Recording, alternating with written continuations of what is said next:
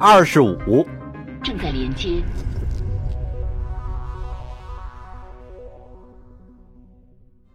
美特伯里斯星域，戈多涅星座，一流阴星系，行星三，共和议会办公署。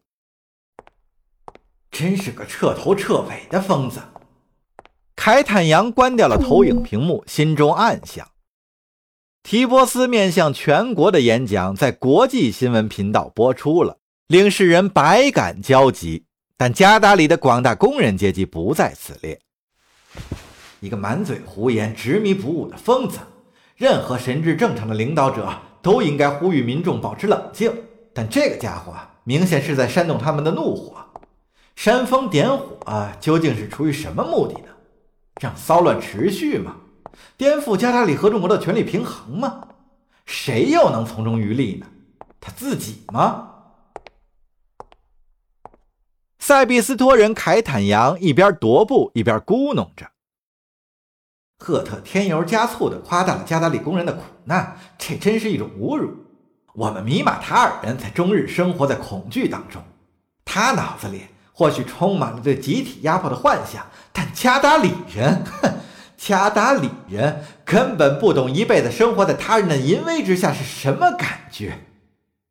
凯坦微微有些愤怒了，这个自私的蠢货竟然从国家层面上诽谤盖伦特人，他们是不是真的明白自己在说些什么？这种全盘否定的观念简直称得上是卑鄙无耻了。说来说去，无非是加达里人的特质和民族同一性。提波斯赫特，哼，提波斯赫特真的能代表他们吗？凯坦晃晃脑袋，驱散这些烦心事，开始回想之前和长者们的离奇遭遇。随后，他收回遐想，努力让自己集中精神。他的办公室看上去比实际要小一些，或多或少归咎于他生活的杂乱无章。不过，主要还是因为学术性的杂物太多。放眼望去，共和大学的奖赏、古代米马塔尔战舰的仿真模型，还有装着他跟国际知名政治家合照的相框，乱七八糟的玩意儿塞满了房间的每个角落。不过，这些都还在其次，触目所及，海量的历史学藏书占了大多数。书是凯坦阳生活的必需品，也是一种靡费资财的嗜好。凯坦阳这样阐述自己对书籍的热爱：书页间清新的油墨香，皮质封面平滑的纹理，都让人怦然心动。此外，书也是自我需求的一部分，只有不断阅读，才能维系智慧的根源。看看这些书，凯坦就会回想起多年来学过的每一点、每一滴。对于他来说，纸面上的文字是实实在在的证据，代表着历史确曾发生过。凯坦想去忠告当今的风云人物：当他们的前辈面临相同的处境时，命运做出了怎样的判决？这也是他弃文从政的动力所在。历史总是在不断的重复。根据凯坦的观察，新一轮的因果循环又要降临了，随之而来的还有灾难性的结果。阿姆丽娜站在他旁边，若有所思地翻阅着随手拾起的一本书，没有理会凯坦脸上狰狞的表情。无论是谁。只要触及了自己挚爱的私人物品，都会让他心如刀绞。但凯坦现在又别无选择。事实上，他已经无法擅自做出任何决定了，因为长者们有话在先。你会成为我们的喉舌，同时面对你的政府和统合部议会。优雅的斯塔科马人像是煞神一般。让凯坦意识到问题已经有多么的严峻。凯坦无可挽回地承担起责任，和那些载入史册的决策者们肩负的使命相仿，而后者最终都改写了人类的命运轨迹。和大多数人一样，这个重担也是凯坦根本不愿意承受的。图克尔部落之旅表明，长者们的意图是真实的，他们决意要达成其目的。作为一名密使，凯坦的角色虽小，却有着非凡的意义。他是链条上的最后一环，空前绝后的灾难降临之前，长者们会借他之口发出警告。可我该怎么做呢？凯坦扪心自问。他已经被统合部议会驱逐了，卡林米杜拉首相近期也不会赏给他任何演讲的机会。即使能够出席公开场合，我又该说些什么呢？国际政坛上的笑柄。要如何警告一个国家面临战争的危险呢？凯坦大声咒骂自己，挥起干瘦的拳头捶在桌面上，恐吓新伊甸世界合法保护者，这简直蠢的离谱。可是，想想当时的场面吧，还剩下什么呢？统合部根本配不上保护者这个称号了，现状维持者还差不多吧。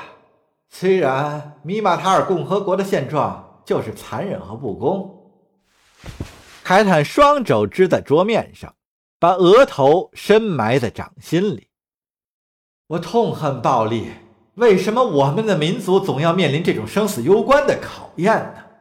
他心想。你那一脸苦相，就像是有艘泰坦压在了肩上。凯坦吃了一惊。抬头张望，发现马拉图沙克尔在阿姆丽娜的搀扶下缓缓走了进来。您老虽然看不见，却总是能明察秋毫啊，真是令人惊讶。凯坦应了一声，只希望阿姆丽娜赶紧消失。一想到还要介绍他，凯坦就觉得头皮发麻。看来您和我新的呃新的。新的新的助理相处的很愉快呀。哦，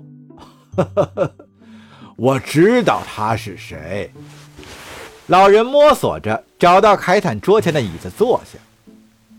也知道你们去过哪儿。凯坦的脸顿时涨得通红。呃呃，阿姆丽娜是我，是 我是我。是我是我之前招聘来的，呃，因为因为 因为我需要这那个，在昏黄的灯光映照下，马拉图阴郁的脸舒展开，斜咧着嘴笑道：“要是你撒谎的技巧能够高明些的话，长者就不会拉你入伙了。”凯坦靠回了椅背上，突然觉得喘不过气来。阿莫丽娜松开手就出去了，留两人在房间里独处。您都知道多久了？知道什么？布鲁特人反问道，脸上的笑容愈加舒展。凯坦结结巴巴地压低了声音：“在在这儿谈谈论这个话题，呃，可能可能不安全吧？” 你担心有人窃听吗？老人完全是在自娱自乐。哦，你是该担心。你刚一进门，窃听就开始了。看着凯坦坐立不安的样子，老人终于爆发出一阵狂笑。你此时此刻的表情实在是太珍贵了。马拉图笑得上气不接下气，回放的时候啊，可以让你看看。现在正有三个摄像头从不同的角度拍摄呢。这件事儿难道很好笑吗？凯坦气得七窍生烟，眼光四处打量窃听器可能藏在办公室的哪个角落。为什么你必须要监视我？事后证明，这是在浪费时间。”马拉图说道。“我的意思是，绝大多数时间里，你是我们监视过的人当中最无趣的家伙了。呵呵呵根本没有社交可言。你的生活中没有女性，从来不离开讲堂，出外旅行，死守着日程安排和兴趣不放。说到这儿，马拉图把身体前倾，把头凑到凯产的跟前。除了坦诚、忠贞，还有对米马塔尔族起源的忘我探求之外，就别无他物了，我的朋友。这些是不会被忽略掉的。开坦坐着一动不动，有必要要侵犯我的隐私来证明这一点吗？马拉图变得严肃起来。非常时期，非常手段，大使先生，你知道这其中的风险。这个年老的政治家把凯坦当成笑料，这让他自觉受了蔑视。不过。他又如获至宝，马拉图毕竟比海姆丽娜更适合分担自己肩上的包袱。